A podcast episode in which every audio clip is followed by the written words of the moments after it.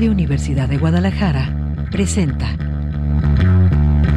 Cosa Pública 2.0. Rubén Martín y Jesús Estrada con los asuntos sociales y políticos más importantes del día. Cosa Pública 2.0. Comenzamos.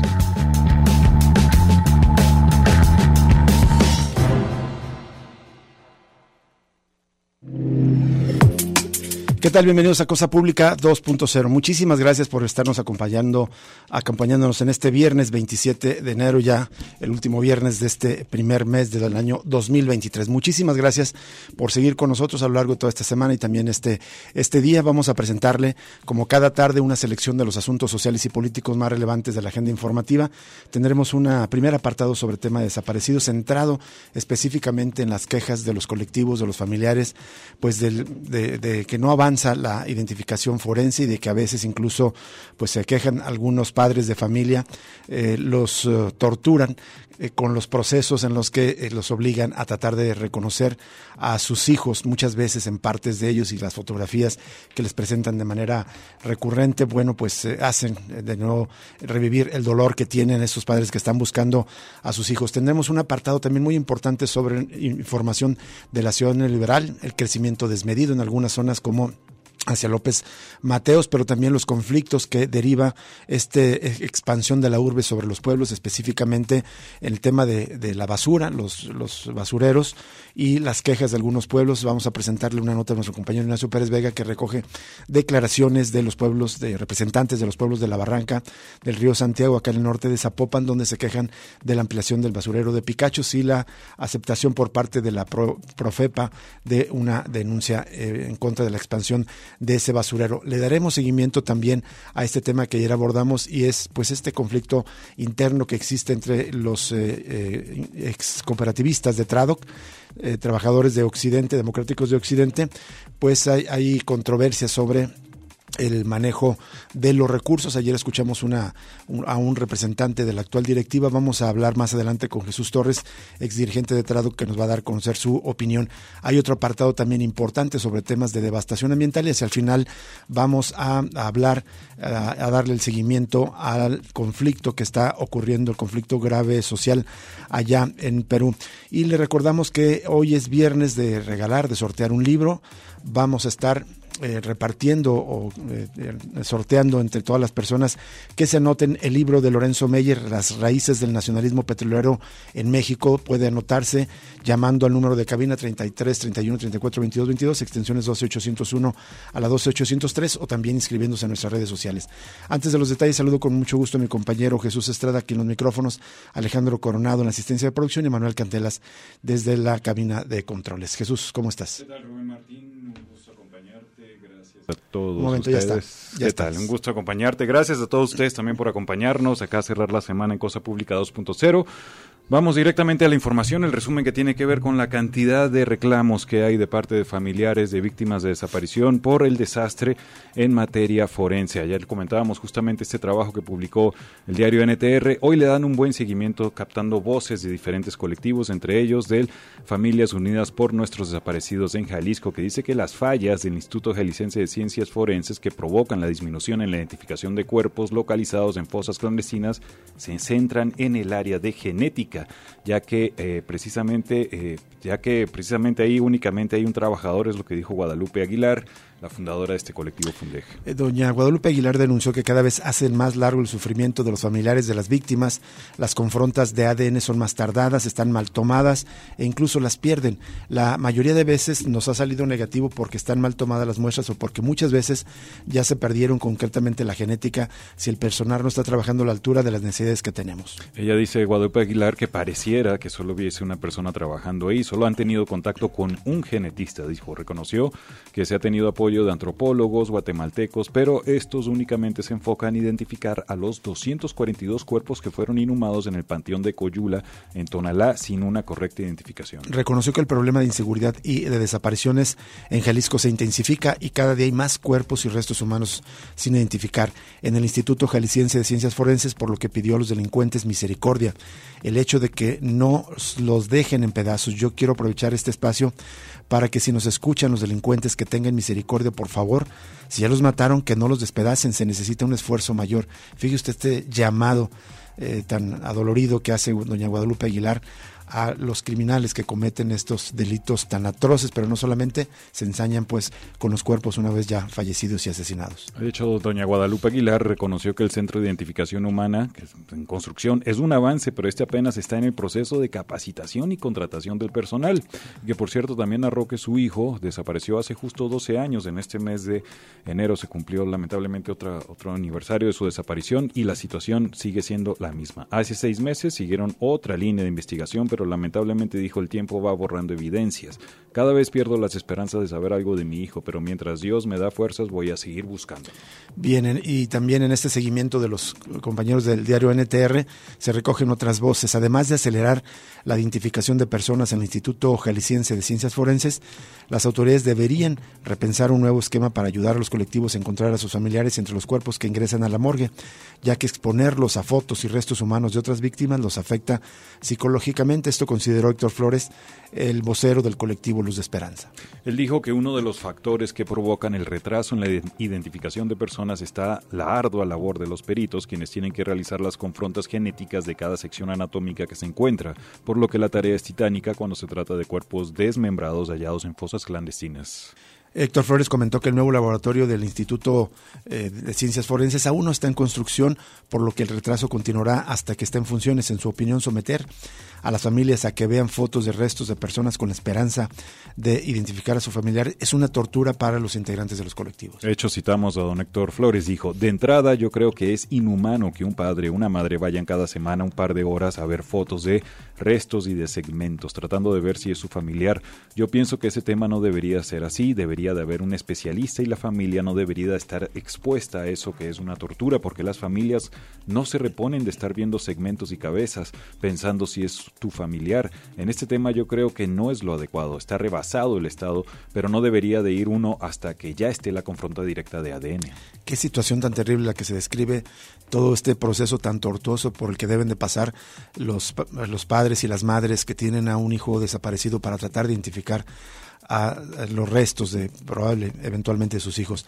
Eh, también Héctor Flores criticó que las autoridades no informan sobre el número real de personas a identificar que resguardan en las instalaciones de ciencias forenses, así como la falta de actualización de la base de datos. Héctor Flores comentó que el retraso es muy grande, ya que ha habido casos de víctimas que logran identificar seis meses después de haber sido ingresadas por los peritos. Que por cierto, pues el colectivo Luz de Esperanza, el cofundador, cuyo cofundador es Héctor Flores, es el que más ha trabajado, me parece, en la colocación de las fichas informativas de los desaparecidos en el centro y más han sufrido represalias, que por cierto NTR recuerda hoy en una pequeña nota que autoridades de Guadalajara están quitando las fichas de búsqueda para embellecer la Plaza Liberación por el próximo aniversario de la ciudad de Guadalajara. Una de las acciones es retirar los afiches desaparecidos que se colocan en los volardos.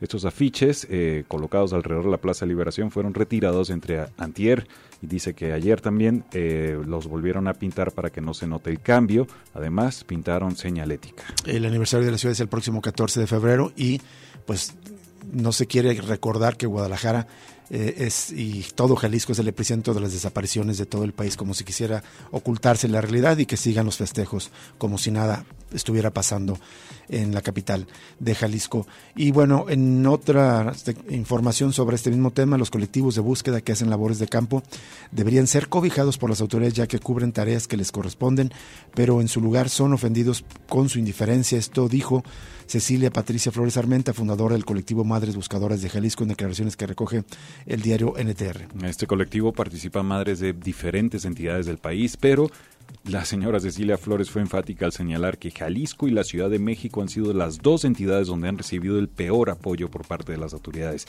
Dijo que en Sonora su colectivo tiene muy buen apoyo del gobierno estatal, aunque persisten los problemas en el desarrollo de las investigaciones por parte de la Fiscalía de allá y la Comisión de Búsqueda. Añadió Ceci Flores, el problema es que no nos apoyan en la búsqueda e investigación, que es lo que nosotros necesitamos, porque como siempre estamos luchando por traer nuestros desaparecidos de vuelta a casa, pues necesitamos la seguridad que nos deben de dar las fiscalías el apoyo que nos debe de dar la Comisión de Búsqueda, porque eh, para eso están, la Comisión de Búsqueda existe porque existimos nosotros las víctimas. Si no hubiéramos víctimas, no existieran esas comisiones. Entonces, ¿por qué no hacen su trabajo si ellos lo dijeron?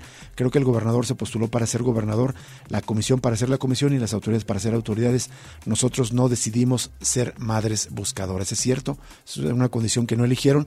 Los funcionarios y servidores públicos sí eligieron ese camino. Y como son madres, pues aseguró que a pesar de los pocos recursos que tienen, los picos y las palas y sus propias manos, ellas van a continuar la búsqueda de sus seres queridos. Vamos al caso de la desaparición del abogado Ricardo Lagunes y del eh, dirigente eh, comunal Antonio Díaz, desaparecidos desde el 15 de enero. La Comisión Interamericana de Derechos Humanos otorgó medidas cautelares a favor de los defensores desaparecidos Ricardo Arturo Lagunes Gasca y Antonio Díaz Valencia por considerar que se encuentran en una situación de gravedad y de urgente riesgo. Por lo tanto, solicitó al Gobierno de México redoblar los esfuerzos de búsqueda e investigación, así como informar sobre las acciones que ha llevado a cabo. Son, eh, es una información que recoge, que comparte el Centro de Derechos Miguel Agustín Pro. Recuerda que la última vez que se vio tanto a Ricardo Arturo Lagunes como a Antonio Díaz Valencia fue el 15 de enero pasado en Tecomán, Colima. Ese mismo día su camioneta fue encontrada abandonada con impactos de arma de fuego. Hasta el momento no se conoce su paradero, pero se presume que su desaparición podría estar vinculado con sus labores de defensa del territorio en diferentes comunidades. Y un paréntesis han señalado las comunidades también la necesidad de investigar a las empresas mineras por su posible eh, relación con este delito. Y para cerrar este primer bloque, vea usted lo que está haciendo el gobierno de Nuevo León para contribuir con los familiares a buscar a las víctimas. A partir de hoy, las compañías telefónicas que operen en Nuevo León podrán enviar fichas de personas desaparecidas a sus clientes con el objeto, objetivo de agilizar su proceso de búsqueda. La medida forma parte del decreto 314 firmado por el gobernador Samuel García desde el pasado mes de diciembre que agrega un apartado al artículo 122 de la Ley de Seguridad Pública para el Estado de Nuevo León, mismo que faculta a la autoridad para facilitar las empresas de telefonía celular la distribución de fichas o boletines de búsqueda mediante mensajes de texto a sus clientes. La medida es esta, debería replicarse aquí en Jalisco. Es una buena medida que, por cierto, la misma nota de reporte Índigo señala que, bueno, aunque parece positiva y se ve positiva esa medida de Samuel García, el gobernador de Nuevo León, ahí recuerda también que hay reclamos porque apenas le destinó 43 millones de pesos de presupuesto a la Comisión Local de Personas, mientras que le dio 50 millones a la construcción del futuro estadio de los, del equipo de fútbol de los Tigres. Pues unas, unas por otras, ¿no? Todas las autoridades, nunca una política integral. Vamos a, cerrar este primer apartado con asuntos que tienen que ver con la guerra informal de todos los días. Se reportó una balacera en el poblado del Molino sobre la carretera que lleva de Guadalajara a Jocotepec, luego de un enfrentamiento entre civiles armados que dejó tres personas muertas. En las imágenes eh, se observa un automóvil tipo sub de color blanco con impacto de bala mientras cuerpos de seguridad acordonaron la zona. Fue el reporte que presentó ayer el Día del Informador. Fue hacia las 12.50 de la tarde del día de ayer cuando ocurrió esta agresión. Según versiones, habría sido ejecutada por hombres que después del tiroteo huyeron de la zona. Al parecer, el vehículo, además de presentar marcas de armas de fuego, exhibe manchas de sangre y contiene los cuerpos de dos personas dentro de la camioneta y una más a unos metros, dice ese reporte preliminar. Las víctimas supuestamente tendrían una edad entre los 20 y 30 años y la camioneta tiene reporte de robo desde agosto del año pasado. Bueno, en temas de inseguridad relativas eh, aquí en los planteles de la Universidad de Guadalajara, por el de la inseguridad en los alrededores de estos planteles universitarios, las autoridades de la Casa de Estudios solicitaron al gobierno de Jalisco y a los ayuntamientos que se retome el apoyo para el programa Sendero Seguro. En 2022 se reportaron 645 incidencias contra la comunidad universitaria, tres violaciones, 32 tentativas de privación de la libertad, 298 robos, 64 acosos y 46 denuncias de consumo o posesión de drogas, entre otras. ¿Ve usted el tipo de inseguridades que se padecieron? tres violaciones, pero ve el, alto número de intentos de privación ilegal de la libertad, 32 eh, tentativas de, secuestro, desaparición de personas. De hecho, tan solo en la primera semana de actividades de este año, señala esta nota que se publica el informador, en la preparatoria número 5 sumaron 10 alumnos asaltados y se reportó la desaparición de un estudiante. Dijo, llevamos 19 desaparecidos y más de 5 que hemos encontrado en bolsas y fosas. Agradeció el apoyo del Ayuntamiento de Zapopan y su patrulla escolar que equipados con seis drones supervisaron las inmediaciones de los planteles y piden que se fortalezca ese programa. Dice que con Tonalá quedamos de retomar el programa con una firma de un convenio. Esto dijo Montalberti Serrano, que es coordinador de seguridad universitaria. Vamos a una pausa y regresamos con más información, no sin antes recordarle que estamos sorteando esta tarde el libro Las raíces del nacionalismo petrolero en México de Lorenzo Meyer, editado por la, el, Fondo de Cultura Económica. Basta que nos llame al número en cabina aquí en Radio Universidad de Guadalajara, 31 34 22 22 extensiones 12801, 12803 o también que se inscriba en nuestras redes sociales, las cuentas de Cosa Pública 2.0 en Twitter y en Facebook. Vamos al corte y volvemos.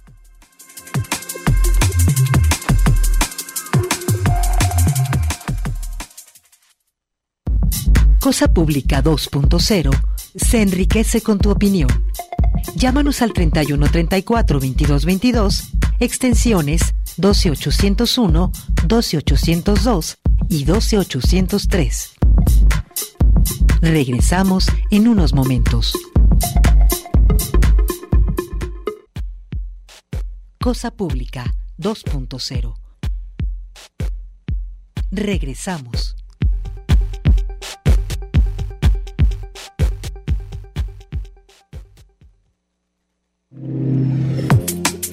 Seguimos en Cosa Pública 2.0. Volvemos a recordarle esta tarde. Volvemos a los tradicionales viernes de libros. Estamos sorteando el libro muy, muy importante de este gran escritor mexicano Lorenzo Meyer, Las raíces del nacionalismo petrolero en México, muy eh, pertinente ahora que se cumplen 85 años de la expropiación petrolera y bueno, se preparan grandes festejos y es una es un documento, un libro escrito por Lorenzo Meyer que se entiende y que se explica muy bien ese periodo de la expropiación y todo lo que ha sido la industria petrolera nacional. Eh, basta que nos marque el número telefónico 31 34 22 22, extensiones 12801 a la 12803, o que se inscriba también en nuestras redes sociales, las cuentas de Cosa Pública 2.0 en Twitter y en Facebook. Vamos a esta nota, es un resumen que presenta el periódico el informado y resulta que 2022 fue uno de los años más violentos para las mujeres en México. Qué triste decir esto, si de por sí eh, pues hay una situación delicada en el periodo previo y es eh, pues eh, difícil constatar que no disminuye la violencia. El año pasado se ubicó como uno de los más violentos para las mujeres en México con seis delitos de alto impacto que alcanzaron niveles récord de incidencia delictiva. Las víctimas de mujeres eh, perdón, las víctimas mujeres de lesiones dolosas, de corrupción de menores, extorsión y los casos de violencia familiar, violación y violencia de género en todas sus modalidades distinta a la violencia familiar, registraron máximos históricos que perfilan el sexenio de López Obrador como el más inseguro para las mujeres en la historia reciente. Ahí va el dato. Según el reporte sobre violencia contra las mujeres del Secretariado Ejecutivo del Sistema Nacional de Seguridad Pública, al menos 67.315 mujeres fueron víctimas de lesiones dolosas. Esta es la cifra más alta desde el año 2015, por cierto, y representa que cada día 184 mujeres son agredidas, esto diariamente en el país, principalmente en Campeche, Guanajuato, Michoacán, Estado de México y Baja California Sur, entidades con más víctimas por cada 100.000 habitantes. Aunque los asesinatos de mujeres no impusieron récord de víctimas el año pasado, las víctimas de mujeres de homicidio culposo sí, con un total de 3.892, lo que para algunos expertos en seguridad pública eh, significa una manipulación de las cifras reportadas al Sistema Nacional de Seguridad Pública por las fiscalías o procuradurías estatales con base en las carpetas de investigación abiertas. Yo creo que cuando termine este gobierno, Rubén, va a haber un verdadero desastre con la manipulación de cifras de desaparecidos, de asesinatos. Estamos viendo también aquí señalamientos de dudas sobre las cifras oficiales de violencia contra las mujeres. Terrible. También las víctimas, mujeres de corrupción de menores, alcanzaron cifra histórica, 1910 casos, con la incidencia de víctimas por cada 100.000 habitantes concentradas en Quintana Roo, Guanajuato, Baja California, Baja California Sur y Campeche. Las víctimas mujeres de extorsión sumaron 3.765 el año pasado, una cifra superior en más de 400 a respecto al año 2021. Y también la violencia familiar cerró con un máximo histórico de 270.546 carpetas de investigación con Colima, Ciudad de México, Nuevo León, Coahuila y Baja California a la cabeza con, por casos por más de 100.000 habitantes. El año pasado se registraron 23.102 denuncias por el delito de violación en el país principalmente en Quintana Roo, Chihuahua, Baja California Sur, Campeche, Hidalgo más de 23 mil denuncias de violación. Terrible. De hecho, en 2022 las fiscalías o procuradurías estatales abrieron al menos 63 carpetas de investigación cada día por el delito de violación. En tanto, la violencia de género en todas las modalidades también alcanzó un récord, 5.525 carpetas de investigación. Y solo para cerrar este apartado, la activista Olimpia Coral Melo, impulsora de la conocida ley Olimpia contra ciberacoso, urgió al Congreso del Estado a realizar un análisis de las reformas al Código Penal efectuadas en el año 2020 para incluir el delito de ciberacoso en los crímenes a perseguir al denunciar que debido a la redacción del artículo 176 y la libertad de interpretación de jueces y ministerios públicos, una mujer fue encarcelada en Jalisco en diciembre del año pasado. Y vamos a otros temas, vamos a presentarle una nota a nuestro compañero Ignacio Pérez Vega. Tiene que ver con temas de, que se discuten sobre la ciudad neoliberal y la expansión de la urbe sobre los pueblos y en concreto es eh, unas declaraciones de representantes de los pueblos de la Barranca que informan que la Procuraduría Estatal de Protección al Medio Ambiente admitió una denuncia popular contra la ampliación del tiradero de Picachos. Escuchemos esta pieza de Nacho Pérez Vega. Ante la petición que hicieron habitantes que conforman la agrupación Pueblos de la Barranca, en diciembre pasado, la Procuraduría Estatal de Protección al Ambiente admitió la denuncia popular que exige que la instancia estatal abra un proceso de investigación para verificar que las obras de ampliación del basurero de Picachos al norte de Zapopan van a implicar la tala de árboles y una mayor contaminación de los arroyos aledaños. José Casillas Martínez, vocero de los pueblos de la Barranca, explicó que el ayuntamiento de Zapopan solicitó permisos para ampliar dos hectáreas el tiradero de Picachos para depositar ahí 4.200 toneladas diarias de basura proveniente de Guadalajara y Zapopan. Los habitantes de Izcatán, Huaxtla y San Lorenzo, entre otros, piden que la Procuraduría Estatal de Protección del Ambiente sancione a los funcionarios responsables por la contaminación que genera Picachos y el basurero particular de la empresa Hazards. La historia que conocemos de la PROEPA es otra, en donde cuando, cuando mucho ha, ha cerrado uno o dos días los basureros y los han vuelto a abrir, pero no conocemos desde los años que tenemos luchando eh, sanciones realmente relevantes, eh, no solamente en contra, no, no solamente para que que, constituyan pues un cierre temporal del basurero, sino sanciones para los funcionarios eh, responsables de atender la recolección y la disposición final de la basura. Casillas Martínez no tiene mucha confianza en que la Procuraduría Estatal de Protección al Ambiente actuará para frenar las obras de ampliación en Picachos. Sin embargo, dijo que va a esperar los resultados de las visitas de inspección que hagan en los próximos días. De no haber una respuesta efectiva, los pueblos de la Barranca están dispuestos a pedir la intervención de la Procuraduría Federal de Protección al Ambiente, ya que los arroyos aledaños forman parte de la cuenca del río Santiago, que es de jurisdicción federal. Pues vamos a ver, vamos a ver, y sería importante conocer eh, que el asunto, a ver cómo camina, pero eh, de lo contrario, pues va a ser necesario también nosotros acudir a la, a la Procuraduría Federal de, de, Protección del Medio Ambiente, a la Profepa, para que eh, tome cartas en el asunto, ya que se trata, ya que la, la cuenca que están destruyendo es una cuenca de jurisdicción federal. En el escrito de admisión de la denuncia popular bajo el expediente D001 diagonal 2023, la Procuradora Estatal de Protección al Ambiente, Diana Padilla Martínez, explica que se harán visitas de inspección y se constatará que se cumplan con las condicionantes que impuso la Secretaría de Medio Ambiente a las obras de ampliación en el vertedero de Picachos. UDGTV Canal 44, Ignacio Pérez Vega. En otro punto de la ciudad también hay un conflicto ambiental, un conflicto de los vecinos, y se trata de habitantes de Santa Rita en Tonalá, quienes desmienten a la Secretaría de Medio Ambiente de Jalisco de que la estación de transferencia que se quiere instalar ahí sea un baldío. Aseguran que si hay viviendas, incluso a 100 metros, eh, así de cerca, hasta donde se quiere construir esta planta de tratamiento, que según las autoridades, pues va a estar todo vigilada, pero tienen experiencia los vecinos de que los eh, basureros eh, municipales y estatales son un desastre. Bueno, en otra nota pública, Violeta Meléndez, una nota el día de ayer muy, muy importante, y aquí revela que el auge de la construcción de vivienda costó al área metropolitana de Guadalajara 1.568 hectáreas de áreas verdes durante el periodo 2016-2022, a pesar de la delimitación de zonas protegidas, tanto urbanas como forestales y de instrumentos de planeación territorial. Esta cifra equivale a haber perdido 17 veces eh, un territorio equivalente del bosque de los Colomos que consta de 92 hectáreas. Ve usted las dimensiones. Solamente en seis años, de 2016 a 2022, el área metropolitana de Guadalajara perdió 17 eh, eh, territorios semejantes al bosque de los Colomos, 1.568 hectáreas. Me parece que es de escándalo ese dato que está aportando la propia autoridad, por cierto. ¿eh?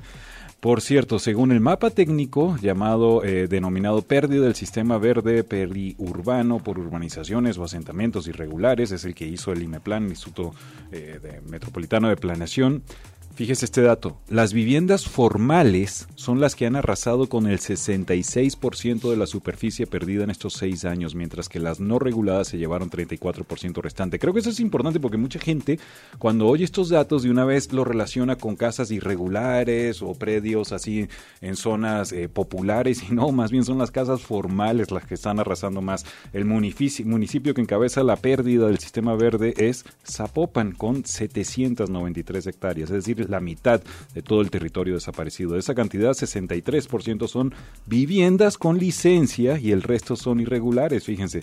En el caso de Tlajumulco son 428 hectáreas más de nuevas casas en zonas indebidas a pesar de que incluso existe veda a nuevas viviendas por problemas hídricos. En el caso de ese municipio acumula el 27% del terreno verde perdido. Además, 82% de las hectáreas que corresponde a este municipio tienen de por medio permisos formales. casas formales, 82% en el caso de Tlajumulco. El resto de los municipios están lejos de las cifras de los dos primeros, pero se revela en el documento que las zonas más afectadas fueron las que ya se encuentran zonificadas como de protección y conservación ambiental, pues aglutinan 77% de la extensión perdida, seguida de áreas de transición forestal urbana y finalmente 5% de áreas naturales protegidas. Es decir, justamente aquí se encuentran eh, las, eh, las afectaciones en lugares, por ejemplo, como el polígono de recuperación ambiental Cerro del Tajo, en su límite con el bosque de la primavera, seguido del Bajío, el bosque Nixtiquil y también el mismo bosque de los Colomos. Esos son los puntos donde constantemente hay devastación y dos vecinos están manteniendo la resistencia contra las inmobiliarias, es importante.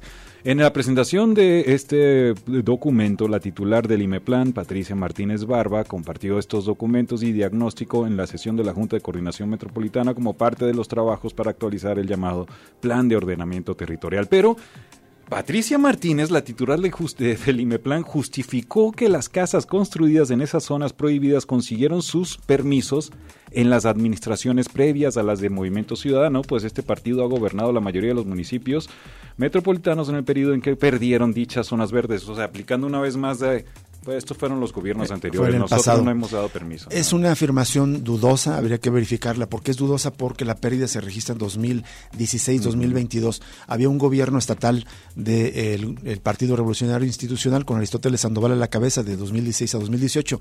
Sin embargo, la mayoría de los gobiernos municipales eran de Movimiento Ciudadano. De tal manera que no se puede deslindar de la responsabilidad Movimiento Ciudadano.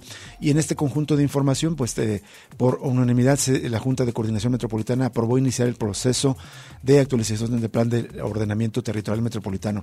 Son formalismos que no sirven de nada. Desde hace muchas décadas se supone que hay instrumentos de regulación urbana del crecimiento de las ciudades que no sirven de nada, según vemos por lo que está ocurriendo. Y antes de irnos, también hay noticias eh, del Parque San Rafael. La Fiscalía General de la República investiga posibles delitos ambientales por la actuación de la construcción de un vaso regulador del CIAPA en el Parque San Rafael al oriente de Guadalajara, según el documento oficial de la la Procuraduría Federal de Protección del Ambiente, la Profepa, notificado a vecinos del área verde que se oponen a la obra del CIAPA. El pasado mes de diciembre fue presentada la denuncia penal por parte del organismo tras considerar posibles ilegalidades porque fueron previamente clausurados y continuaron las actividades. Es una noticia muy, muy importante esta. Cuenta que la Profeca clausuró originalmente las obras tras realizar inspecciones en el parque, esto fue en noviembre, y advertir la falta de autorizaciones federales en materia ambiental, así como posibles impactos a la fauna silvestre y árboles del parque con las excavaciones, tala y el ruido de la maquinaria. Vamos a una pausa y regresamos con la entrevista de esta tarde.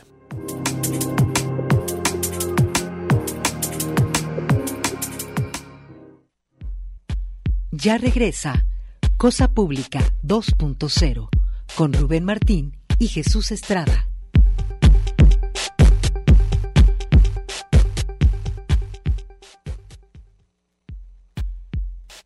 Cosa Pública 2.0.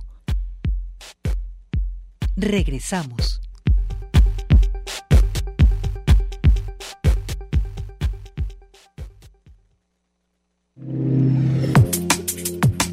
Seguimos en Cosa Pública 2.0. Vamos a línea telefónica para agradecer enormemente a Jesús Torres Nuño, el ex, dirigente de Trado, que está eh, cooperativa de trabajadores democráticos de Occidente. Y esto es porque ayer eh, dimos espacio a, otra versión de lo que ocurre eh, en lo que era esta cooperativa, a Joxan Valero, asesor de la actual dirigencia de la cooperativa. Y bueno, le damos la voz a Jesús, que tiene pues otros datos eh, otra, incluso documentos que eh, harían dudar de la versión que ayer escuchamos de Joxan Valero. Jesús Torres, ¿cómo estás? Muy buenas tardes. Muy buenas tardes, Rubén. Muy buenas tardes, Jesús. En efecto, como dirían los clásicos, ¿no? Tengo otros datos, exacto.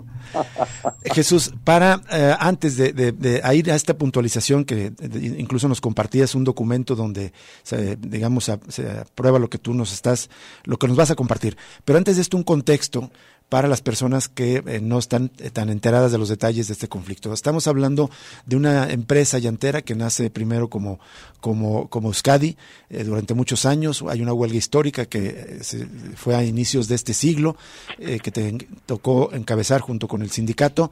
después los, los trabajadores se quedan con la fábrica y a partir de ahí ya nos un resumen hasta el momento donde estamos, Jesús.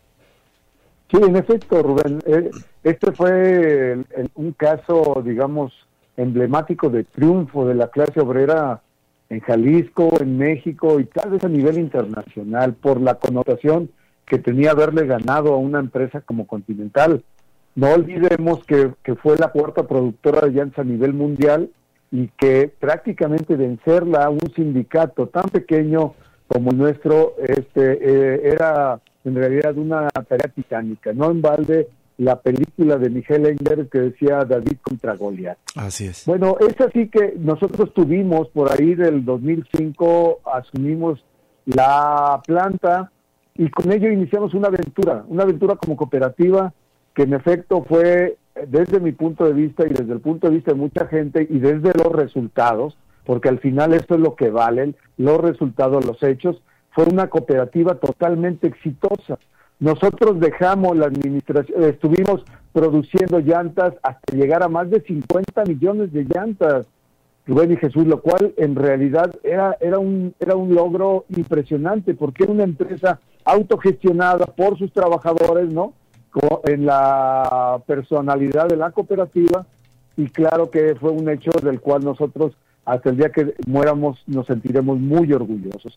Bueno, es así que nosotros llevamos esta empresa a esos niveles, llegamos a llevar a la, fábrica a niveles históricos de producción y fue muy exitosa hasta que, bueno, pues eh, la, la sociedad que teníamos con Cooper fue cediendo, eh, la empresa Cooper en realidad ya tenía planteado el tema de hacerse de la fábrica o simple y sencillamente romper la alianza. ¿Y qué significaría romper la alianza? Bueno, pues terminar precisamente con este proyecto.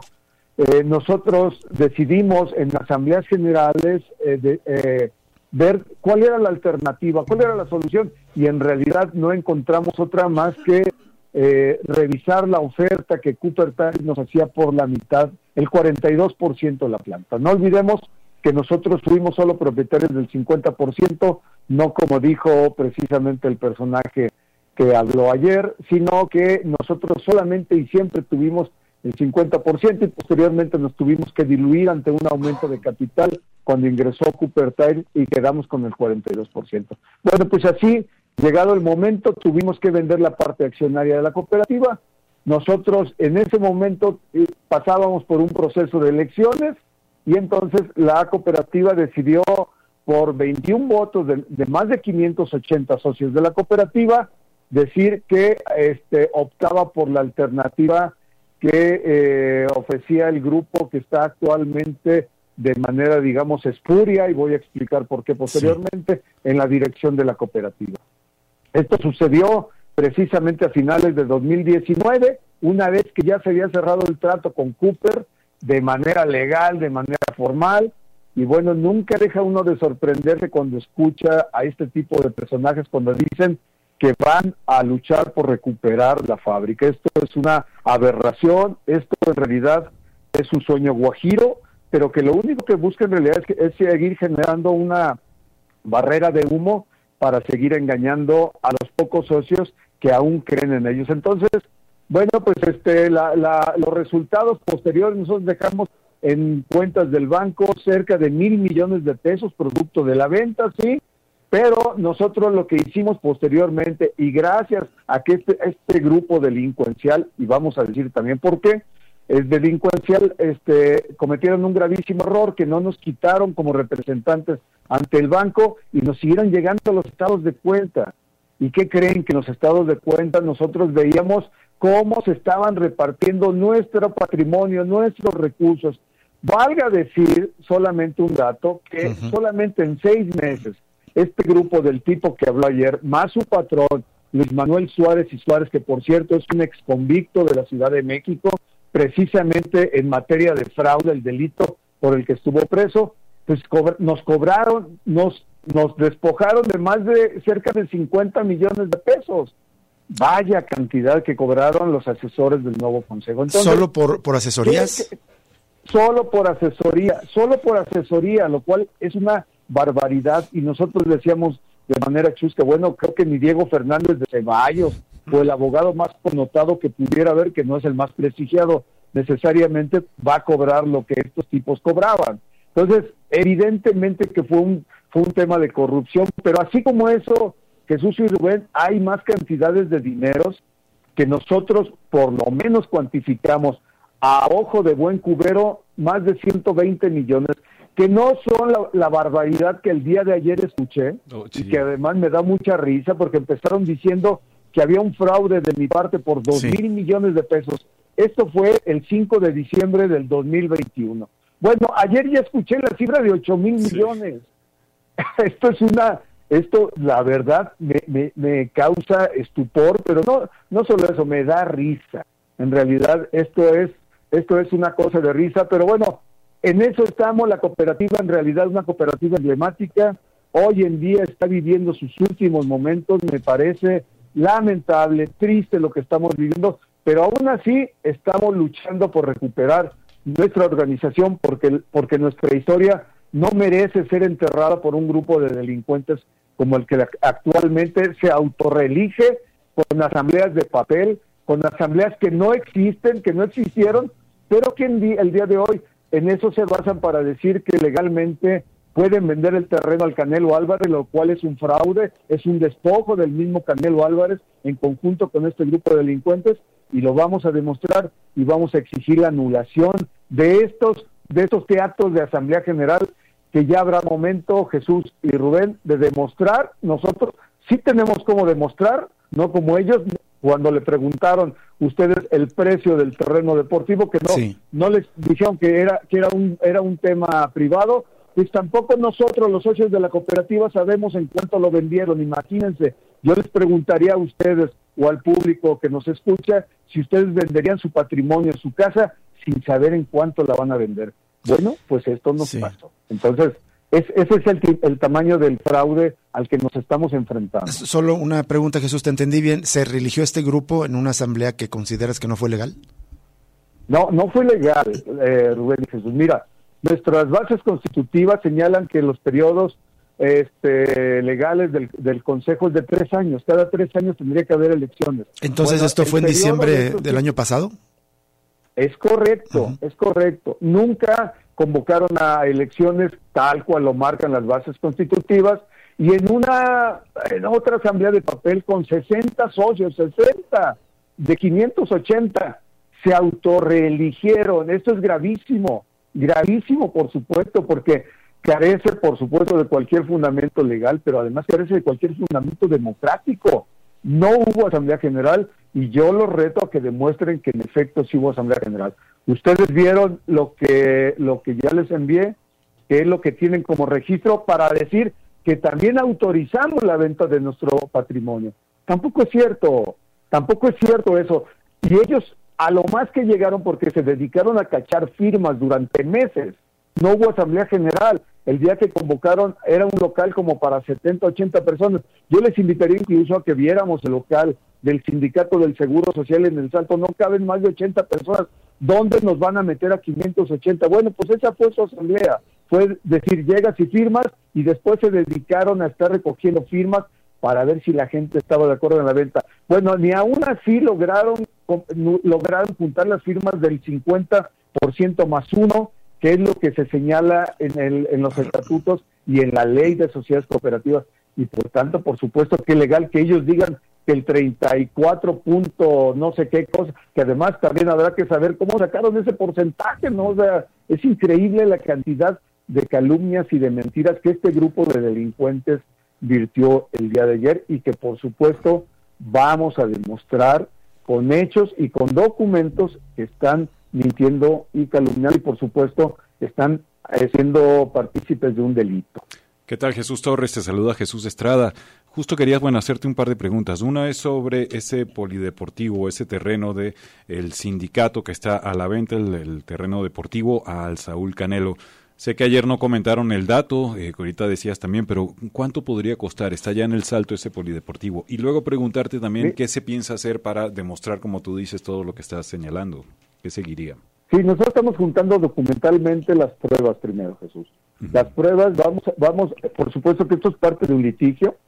Este, este grupo de delincuentes se abroga ahí el tema en un grupo de pseudo abogados, como el que habló el día de ayer, ¿no? Y el otro que, que ya mencionaba que es un, delincuente profeso. Estamos, estamos documentando el, la, la, la falsificación, la simulación de esta asamblea para solicitar la anulación. Y lo otro es, este, eh, eh, nosotros estimamos, porque además ya solicitamos más o menos un peritaje, están por entregárnoslo, pero está el, el precio del el valor de la tierra en ese lugar donde tenemos el terreno debe de andar cerca de los 150 millones de pesos. Y ayer escuché a este tipo decir que el 95% de la membresía de la cooperativa ya había recibido lo que le correspondía del terreno. Yo sí quiero, sí quiero decirles que este miente, no solo miente, está en realidad calumniando a los propios compañeros que recibieron 15 mil pesos y que les dijeron que era un adelanto que el Canelo les había mandado para que aceptaran la firma del, de la venta del Deportivo, 15 mil pesos. Y yo les invito a que saquemos cuentas, 15 mil por 580 no da más de 8 millones 700 mil pesos. Es decir, eso pretenden darle a los cooperativistas, eso pretenden darnos a los socios por un patrimonio el cual es histórico. Me parece que no es justo y no lo vamos a permitir. Jesús, eh, ¿qué seguiría en términos jurídicos de, de, tu parte, de la corriente que en la que participas, que encabezas? Y también preguntarte, eh, ayer Joxan decía, y también lo han informado a otros medios, que te acusaban de irregularidades durante tu periodo, preguntarte si eh, te han ya presentado denuncias formales en tu contra. No, en realidad no, no, Rubén.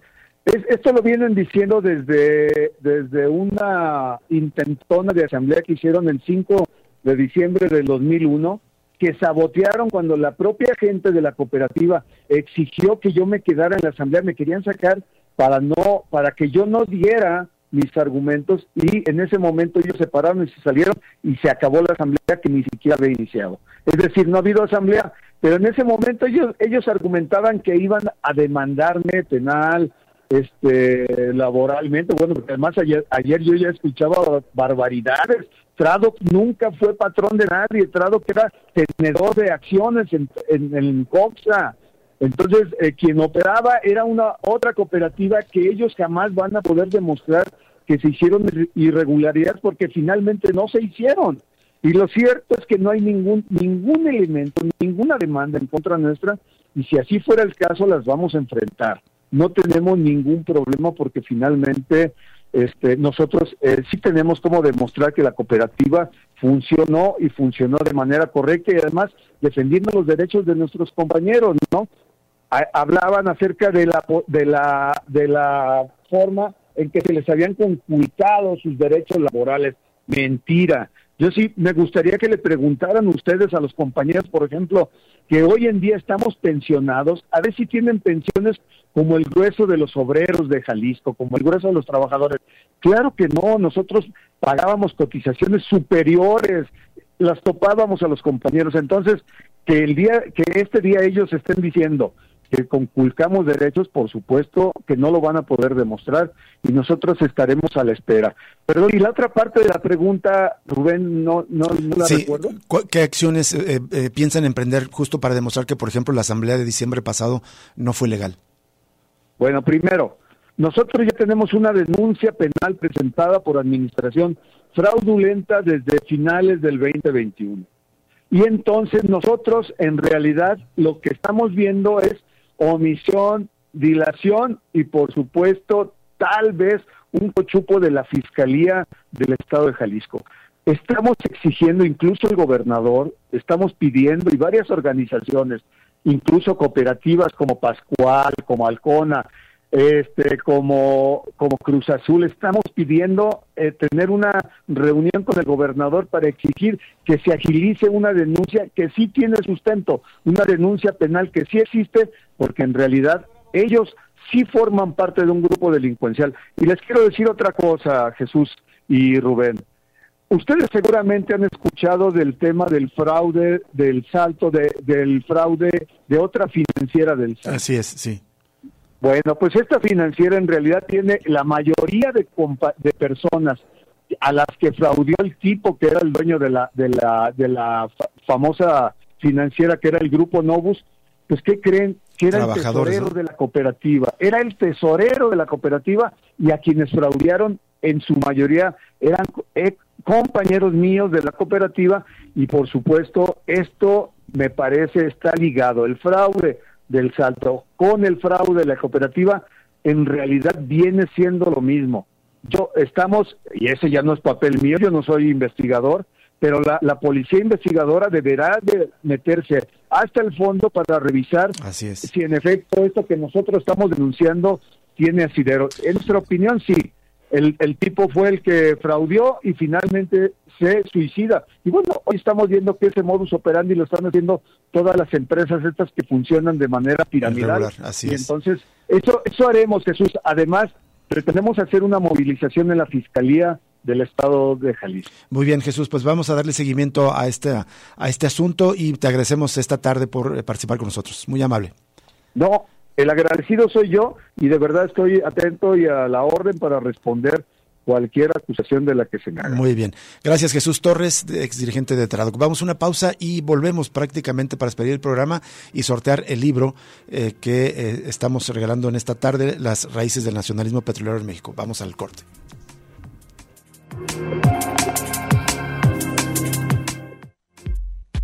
Ya regresa Cosa Pública 2.0 con Rubén Martín y Jesús Estrada.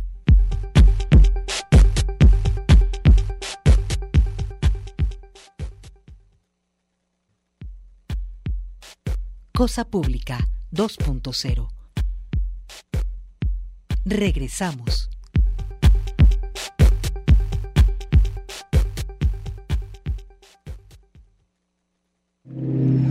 Regresamos en Cosa Pública 2.0 prácticamente ya para cerrar el programa y hacer el sorteo. Y les compartiremos más bien ya en nuestras redes sociales una nota muy importante que revela en el tema que abordamos antes de la entrevista, el, crecimiento desbordado, desmedido, a favor del capital inmobiliario, esta crisis de ciudad liberal eh, que calificamos constantemente y es que eh, la urbanización alrededor de López Mateos aumentó 527% solamente en una década. Bueno, pues es así como no va a haber congestionamiento vial de 2010 a 2020. Lo absurdo de un segundo piso. Por cierto, mucha gente se anotó al concurso. Muchísimas gracias también que nos enviaron comentarios en redes sociales. Silvia Jaime Benavides, Patricia Pozas, Licita Alonso, quien dice que quieren de regreso a la cooperativa Traduc y muchas más personas. Gracias por los comentarios. Muchas gracias. Por favor, Manuel, un número del 1 al 7, si nos puedes escoger, por favor. El número 7 es Trinidad Sandoval Vargas, se lleva el libro Las raíces del nacionalismo petrolero en México de Lorenzo Meyer. Tiene que venir a las instalaciones de Radio Universidad de Guadalajara de 9 de la mañana a 4 y media de la tarde. El domicilio es Ignacio Jacobo número 29. Colonia Parque Industrial Belénes, a un lado del auditorio Telmex, frente al Centro Cultural Universitario. Una identificación, por favor, para Trinidad Sandoval Vargas, también en redes sociales. De todas maneras, vamos a repetir el nombre del ganador. Muchísimas gracias por escucharnos, por participar.